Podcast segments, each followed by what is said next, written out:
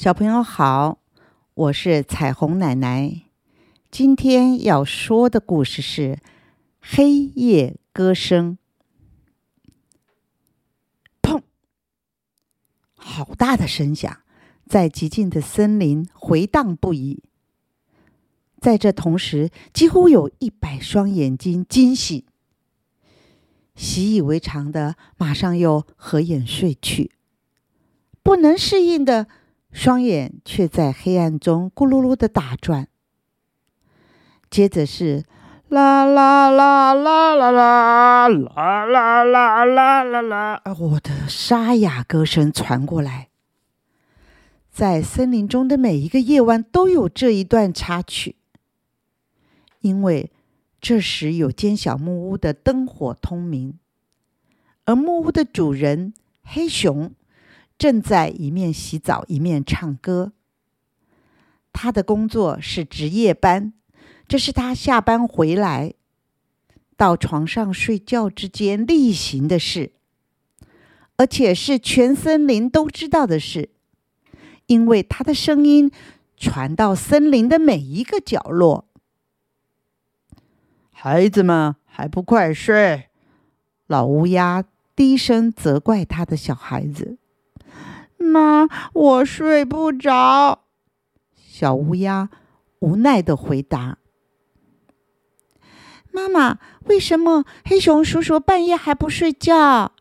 小白兔在床上翻来翻去，忍不住问这么一句：“小孩子，别多管闲事。”兔妈妈也低声劝慰孩子们：“快睡觉。”这个问题困扰大家好久了，可是谁也不敢去向黑熊说明白。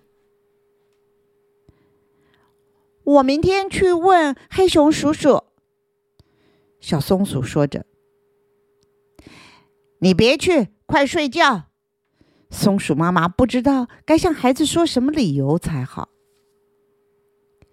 天刚亮，小乌鸦。小白兔、小松鼠，一群小朋友就围在木屋旁，直敲门。黑熊叔叔，黑熊叔叔，吵什么吵？我在睡觉。黑熊连眼睛都没睁开。砰砰砰砰砰砰砰！黑熊叔叔，我们有问题要请教你呀。有事等我睡饱了再说。黑熊很不耐烦的回答他们。小松鼠大声的问道：“叔叔，我们想问你，为什么每次大家在睡觉的时候，你就在唱歌？”黑熊一听，才晓得是怎么一回事。当天晚上开始。大家都一觉到天亮，再也没有震耳的声音打扰他们了。小朋友，有的时候我们在家里开心的唱着歌，有没有考虑到可能影响到邻居呢？好，今天的故事就说到这里喽，下回再见。